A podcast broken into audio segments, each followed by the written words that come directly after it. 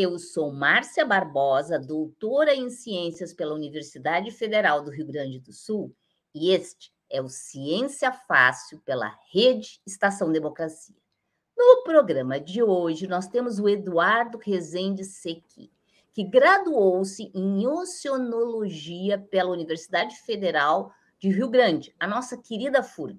É mestre em Oceanografia Biológica, vai ter que nos explicar essa diferença, oceanologia e oceanografia, também pela FURG, e doutor em Zoologia pela University of Otago, na Nova Zelândia. Realizou estágios de pós-doutorado na Flinders University, na Austrália. É professor da FURG, onde atua na área de ecologia e conservação de mamíferos e tartarugas marinhas. Só bicho fofo. Foi coordenador do programa de pós-graduação em Oceanografia Biológica do Instituto de Oceanografia da FURG, foi presidente da Sociedade Latino-Americana de Especialistas em Mamíferos Aquáticos, a SOLAMAC, é delegado do Brasil no Scientific Committee of Antarctic Research, é consultor científico do Cetacean Specialist Group, Species Survival Commission of the International Union of Conservation of Nature, presidente do Comitê de Conservação da Sociedade Científica para Mamíferos Marinhos. É membro do CIA, de Oceanografia no CNPq e coordenador do INCT de Biodiversidade da Amazônia Azul. É pró-reitor de pesquisa e pós-graduação da FURG desde 2017 e foi vice-coordenador da Regional Sul do Fórum Nacional de Pró-Reitores de Pesquisa e Pós-Graduação, o FOPRO. Nossa, quanta coisa! E aí, Eduardo, tu és gaúcho de onde? Uh, boa tarde, Márcio, boa tarde a todos e a todas que nos ouvem. Eu sou natural de Getúlio Vargas. É, Para quem não sabe, fica ali na na região do Planalto Médio, né, na, no alto, na região do Alto Uruguai, entre Passo Fundo e Erechim. E como é que foi essa história de ir para oceanologia, depois oceanografia, depois o doutorado em zoologia? Como é que, e para começar, qual é a diferença entre essas coisas? Não, na verdade, não tem uma, não existe uma diferença na prática, viu, Márcia? Isso aí é um, uma confusão em função da origem da, das escolas. Né? Essa é uma escola mais é, vinculada a, aos países é, de língua francesa, de oceanologia, que é a, a palavra oceanologia, se traduziu para oceanologia, e oceanography, em inglês, é, é oceanography. Mas, na verdade, na prática é a mesma coisa, né? E, zoologia foi o doutorado porque, eu, é, é, na verdade, eu trabalhei no, no, departamento de zoologia, mas parte da, da, da, tese foi no departamento de marine science, né? porque eu trabalhava com um organismo marinho no departamento de zoologia. Então, como 70% da responsabilidade do, era do departamento de zoologia, eu recebi o título como doutor em zoologia. E como é que esse guri do interior do Rio Grande do Sul resolveu ir estudar os bichos que vivem no oceano? Na verdade, isso deve ter sido é, a combinação de uma casualidade com algo que estava adormecido ali é, na, na, minha formação, na, na minha mente, que nessa casualidade, que eu já vou explicar, as coisas se conectaram e eu decidi fazer essa analogia.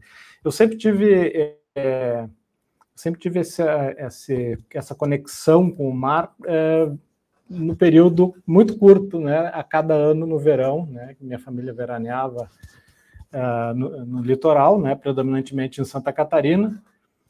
E meus pais eles costumavam sempre cedo da manhã é, caminhar, fazer caminhadas, é, ver o sol nascer, ver os pescadores puxar as redes, e eu sempre me interessei, eu era o único dos seis filhos que me interessava em, ir junto, né? E aquilo ficou, sempre tive essa, essa, essa paixão pelo, pela vida marinha. Surgiu, então, uma época que teve aquele programa é, do Jacques Cousteau, né? É, vocês devem lembrar muito bem né, das, das aventuras do Jacques Cousteau, inclusive na Amazônia brasileira, mas fundamentalmente é focado na vida marinha, né? E, e isso ficou dentro de mim, né? É, até que uma vez saindo da, do colégio, é, terminando o ensino médio, na minha frente tinha um colega, né, irmão de um colega meu, que estava conversando com outro que tinha vindo para Rio Grande fazer vestibular de oceanologia, e eu escutei isso. Eu, até então eu nunca tinha escutado falar de, dessa, desse curso. Né? Eu escutei e fui perguntar onde é isso, qual, qual é a natureza desse curso. Ele me falou, mas nem ele sabia muito bem. Ele não foi aprovado, né? então eh, ele só me falou que fez a, eh, o vestibular, mas não passou. E eu fui investigar então o que, que era. E aí isso se conectou imediatamente com toda aquela minha infância, aquela minha meu interesse pela vida marinha. Aí resolvi fazer o vestibular aqui em Rio Grande em 88 e desde então estou por aqui. Vi que nos teus primeiros artigos tu estudasse baleias mink e baleias azuis. Temos ou tivemos no passado esse tipo de baleias na nossa costa?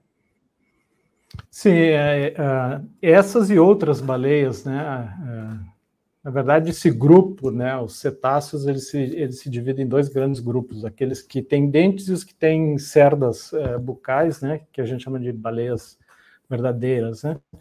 Uh, esse grupo das baleias com cerdas são aproximadamente 14, 15, tem uh, algumas disputas aí do, do número, né? Todo, todo, frequentemente estão mudando, uh, surgem com, as, com, os métodos moleculares, surgem evidências de novas espécies que até então se acreditavam que eram a mesma, mas com isolamento aí de muitos, de milhões de anos e já com isolamento reprodutivo, então frequentemente têm surgido novas espécies. Né? Essas baleias filtradoras, que a gente que tem cerdas bucais, incluem essas duas que tu mencionaste, a baleia azul e a, e a baleia mink, mas existem muitas outras, jubarte, a baleia franca, que se reproduz aqui em Santa Catarina, né, uma área importante de reprodução aqui em Santa Catarina, a jubarte lá de Abrolhos, na Bahia, é, né, é, que ocupam é, extensões mais, mais amplas da costa, mas as principais áreas de reprodução da franca aqui no, no, no Brasil é em Santa Catarina e a jubarte lá na, na Bahia, é, Espírito Santo. Né.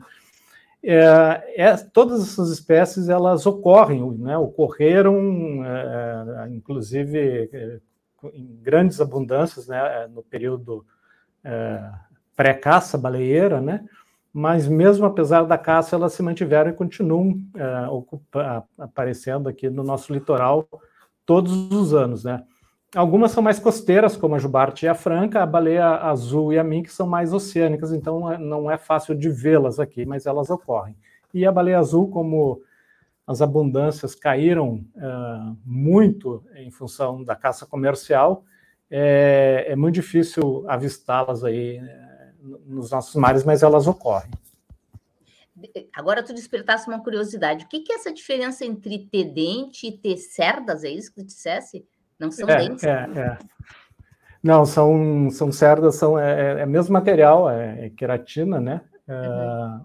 e que, que parte da maxila e elas utilizam para se alimentar de pequenos organismos, crio, pequenos crustáceos menor ainda que o crio.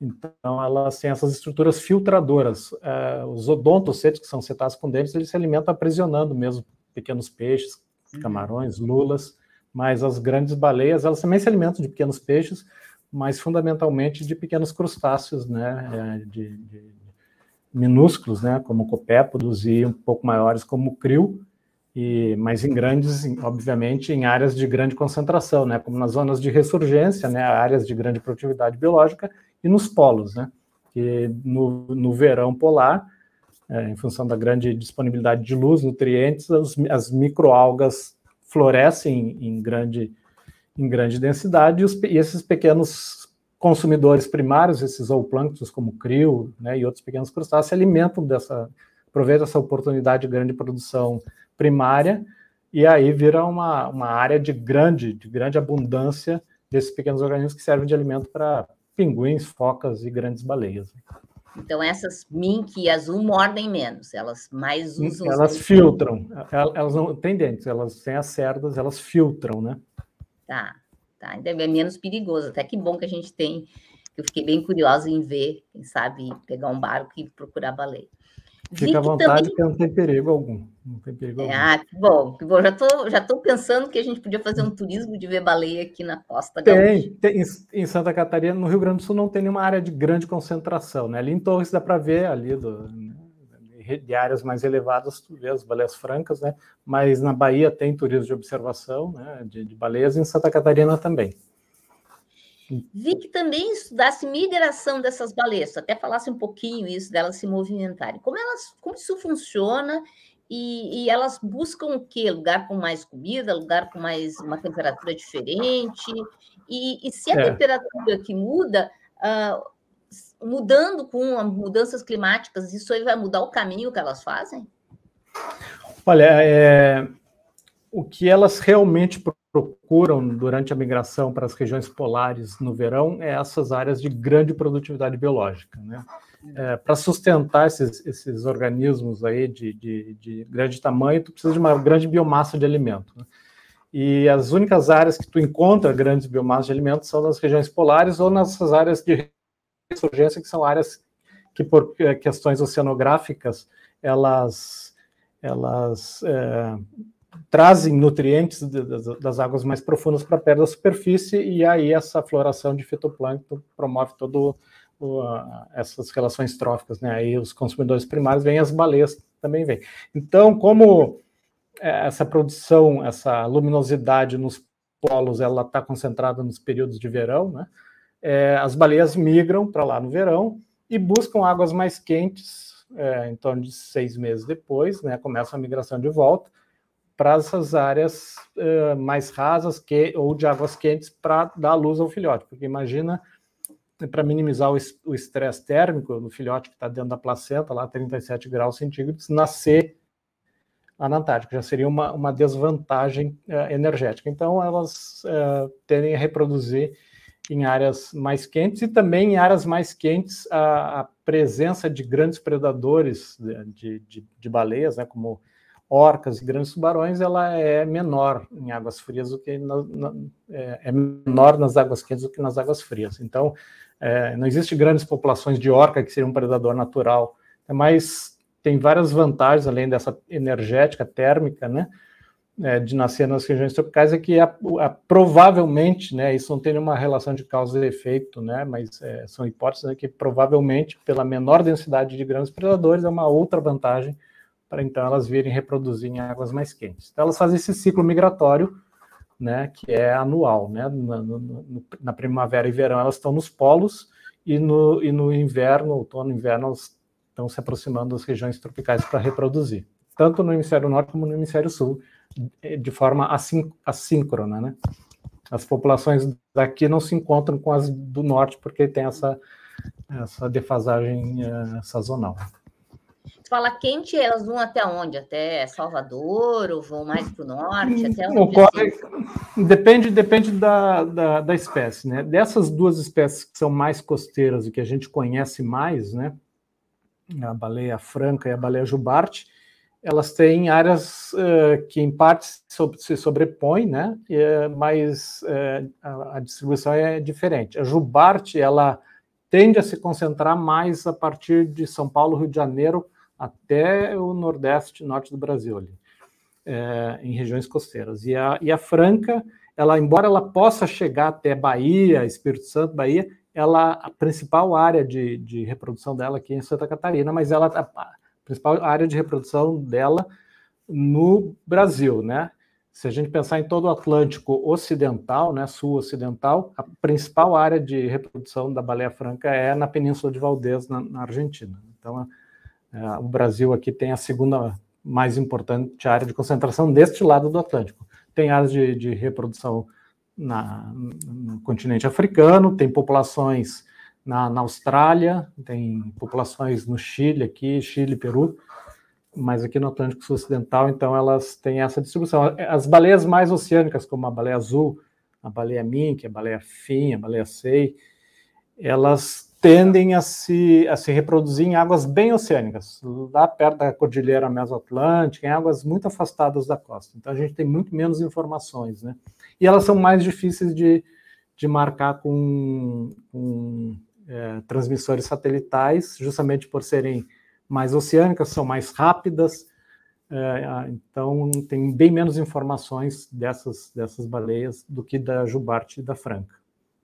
E assim, ela ser oceânica ou ser costeira tem a ver com a fisiologia delas? Fisiologia, estratégia, é, até a anatomia, né? As, essas grandes baleias oceânicas, elas têm um corpo muito mais é, hidrodinâmico do que essas baleias costeiras. Né?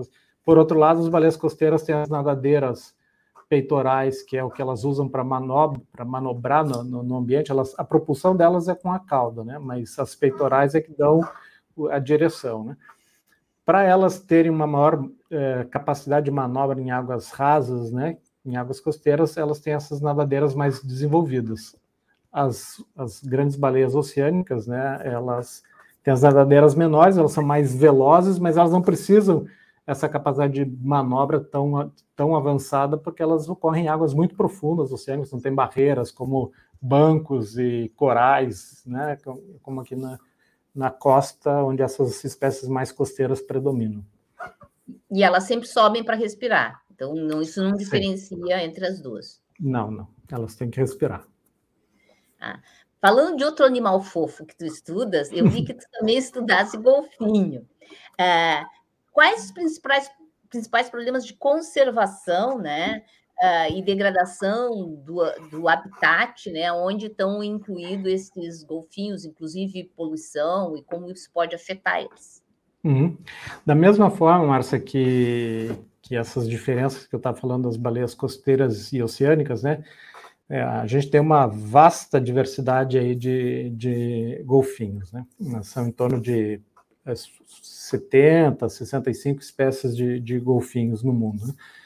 E, e eles têm diferentes problemas de conservação. Né? Os mais costeiros, além de capturas acidentais em redes de pesca, que é o principal problema de conservação para a vasta maioria das espécies, né?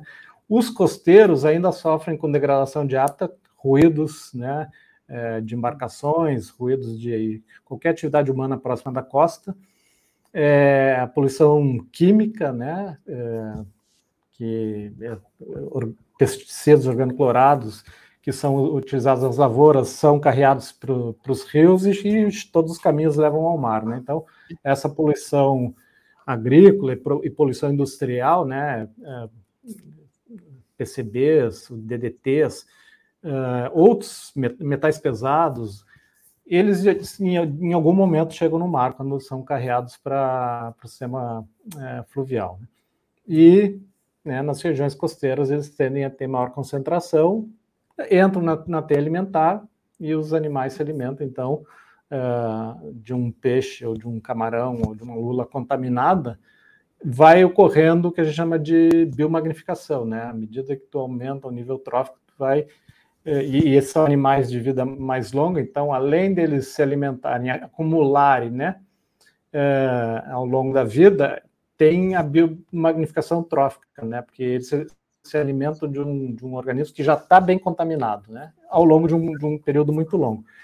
Mas, é, embora tenham algumas populações mais, mais costeiras que têm é, níveis de contaminação é, elevados não são tão elevados como nos países mais industrializados, né? Embora os pesticidas aqui sim a tendência é de serem mais mais terem concentrações mais altas, até porque a gente a nossa regulamentação de pesticidas aqui é bem mais débil do que nos países é, mais desenvolvidos. Né? Mas a, apesar desses problemas de contaminação química sonora a própria pesca ela pode modificar o, a, o ecossistema. É uma degradação ambiental que leva a uma desregulação na, na cadeia na teia alimentar desses organismos e podem ter efeitos aí na reprodução. Mas o problema eminente de conservação, o problema mais sério de conservação que a gente tem hoje para a maioria das espécies de golfinhos e de algumas espécies de baleias são as capturas acidentais em redes de pesca porque essas eh, algumas populações elas são elas são afetadas eh, o nível de retirada por essa atividade humana uh, supera a capacidade de reação da população então essas populações estão em declínio né? e, e muitas espécies costeiras. É, uma das espécies que eu mais trabalhei é a toninha, né? Uma espécie muito costeira, ela é, ela é restrita, a gente fala endêmica, né? Do Atlântico Sul Ocidental, aqui desde a, da, da, do limite do Espírito Santo com a Bahia até a Patagônia Argentina. Essa é a área de distribuição dela no mundo todo, ela só ocorre aqui. E ela é muito costeira, então ela tem um, uma grande sobreposição com essas atividades humanas, especialmente a pesca. Né? Então, o pescador coloca é, uma rede de pesca para capturar o seu peixe, mas acaba capturando é, esses animais que a gente chama de captura não intencional, um bycatch, né? a gente chama em inglês. É, o, o, problema é que hoje, em algumas partes, aqui no sul do Brasil, é, especificamente no Rio Grande do Sul, os níveis de esforço de pesca, né, a quantidade de rede é extremamente alta. E as mortalidades dessa espécie, né, de, de golfinha toninha, ela pode chegar a várias centenas até alguns poucos milhares por ano. Né? E, e, a capacidade, como eu falei antes, a capacidade de, de reação da, da, população, o que ela produz anualmente, é inferior ao que está sendo retirado por uma causa não natural, e as populações estão declinando. Né? Então, essa coisa da pesca, ela é, afetaria mais esse golfinho e mesmo baleia, que são os costeiros, né? E eu não, eu não a pesca também vai para aquele que afeta aquele que está em alto mar? É, afeta, mas os níveis, né? Eu estou falando no, no, Brasil, né? O nível de esforço de pesca em águas oceânicas afastadas da costa é bem menor que nas regiões costeiras. As redes que são colocadas mais afastadas capturam, né? Mas é, como o esforço não é tão grande e, de modo geral, as, as populações desses golfinhos oceânicos elas são muito mais numerosas, até porque o ambiente deles é, é mais amplo, né? Dessa espécie é mais amplo, as populações tendem a ser mais numerosas, né? É, do que essas espécies costeiras, que pela limitação de hábitat tendem a ser populações menores. Então, a, tendo um número menor e uma retirada maior, né, uhum. o impacto é maior nessas espécies costeiras. E regulamentação ajudaria a diminuir isso, diminuir um pouco. Sim, já existem, existem uh, normas, né? A, a, a, rede de emalhar, né? Que é a, o principal problema de conservação de, de pequenos golfinhos aqui no, no, no Brasil, elas foram uh, regulamentadas, o seu uso, o seu esforço foi regulamentado. O problema é que o nível de regulamentação ele é aquém do necessário, e mesmo sendo aquém, a, a, o cumprimento das normas é, pelos pescadores, especialmente os industriais, ele, é, ele não é completo. Né? Então, não há um, um respeito completo às normas, e a norma já na sua origem ela já, foi uh, declarada, de, foi, foi criada de forma insuficiente ao que é desejado do ponto de vista de conservação. Né, então não é Se só priorizou... na Amazônia que a gente tem que proteger, a gente tem que proteger também os golfinhos com não só regulamentação, mas fazendo a regulamentação ser cumprida, né? Para é, preservar. Mas... É, mas, Márcia, é importante que fique é, é, a mensagem seja dada que não é só a população de golfinho, né? É, o golfinho ele é uma espécie bandeira, né? falou que são fofos, né? É, então eles se tornam naturalmente espécies bandeiras. Ecologicamente eles são predadores de níveis mais altos, né? De níveis tróficos mais altos. Então eles são é, sentinelas da qualidade do ambiente. Né? Então a, a, pesca ela não está só afetando os golfinhos, ela está desequilibrando o ecossistema. A, a, a pesca também retira é, níveis elevados de peixes, né, que afetam toda a estrutura do ecossistema e pode comprometer, inclusive, o, próprio pescador no, no longo prazo. Né? Então, é, a regulamentação ela é importante para a gente garantir um ambiente saudável e garantir é, emprego e renda para as gerações futuras. Né? Sim. E, e, alimento, e alimento de qualidade, né? segurança é. alimentar entre os golfinhos que tu estudaste tem esse tipo franciscano. Eu queria voltar um pouquinho à história dos pesticidas, uh, que também, além da pesca, é um risco ambiental. Vocês conseguem medir, assim, primeiro eu queria entender quem é esse franciscana, que eu achei o nome interessante, mas medir uh, na, no animal se ele tem algum efeito da contaminação, é possível fazer isso? Então, a franciscana é a toninha que eu, que eu comentei. Franciscana é um termo é um termo na língua espanhola e foi adotado no inglês também, né? É, é o La Plata River Dolphin, o fim do Rio da Prata aqui para os uruguaios, argentinos e franciscana também. No Brasil a gente chama de toninha, né, predominantemente em toda a área de distribuição dela no Brasil. Tem em, algumas regi regionalidades, né? no Espírito Santo, Rio de Janeiro, chamam de boto amarelo, boto cachimbo, mas o nome mais é, amplamente conhecido é toninha. Inclusive, tem o Dia Nacional da Toninha, dia 1 de outubro, né?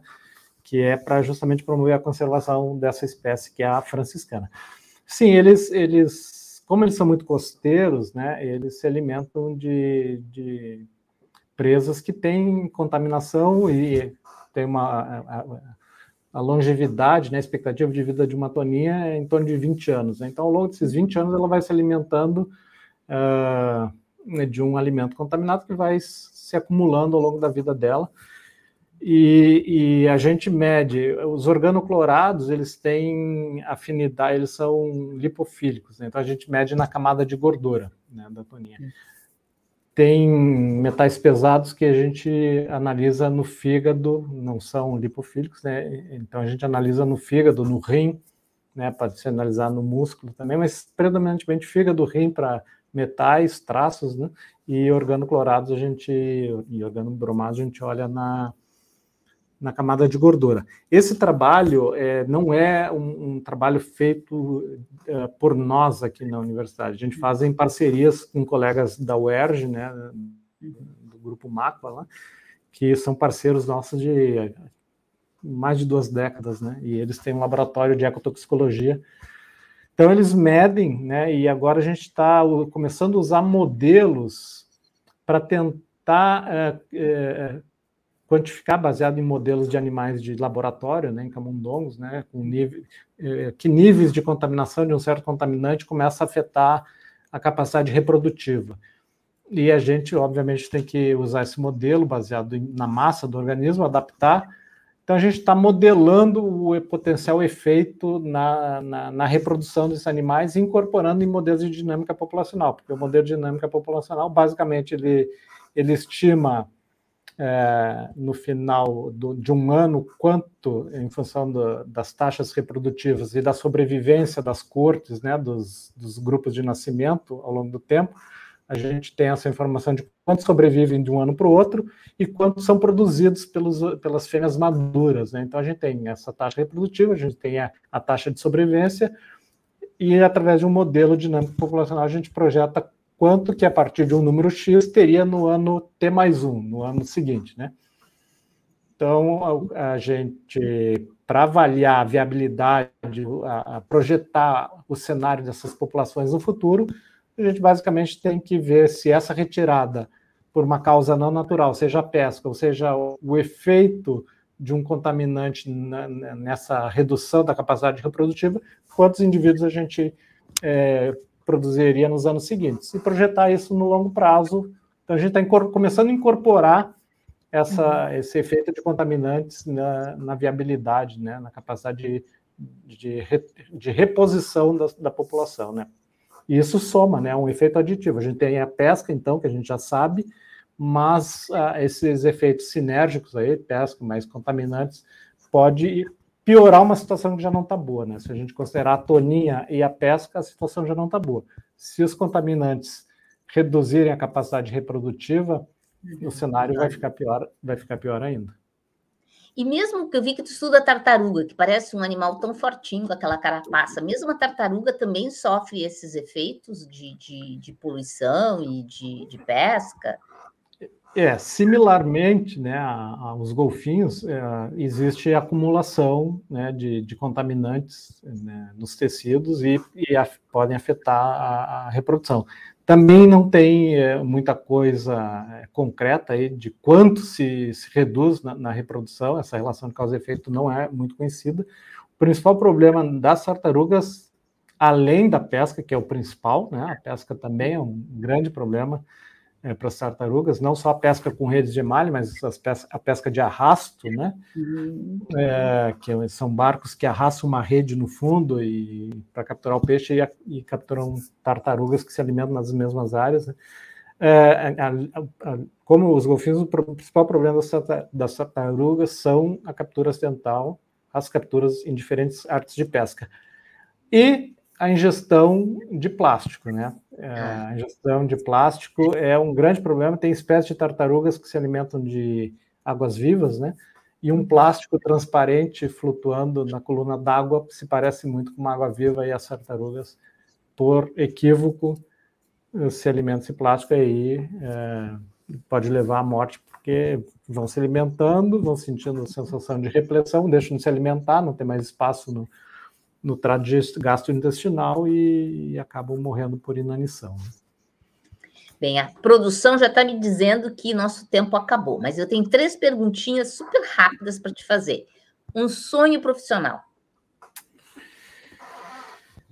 Márcia, o sonho é, é conseguir transformar esse, esse conhecimento aí, com essas redes de colaboradores que a gente tem, né, é, em políticas públicas eficientes para a gente garantir é, um ambiente saudável, né, não só pela nossa obrigação de deixar um ambiente saudável para as gerações futuras, né, porque, como diz aquele provérbio ancião, né, a gente não não herdou a terra dos nossos pais, a gente pegou emprestada dos nossos filhos. Então a gente tem que é, procurar deixar um, um, ambiente saudável para as gerações futuras.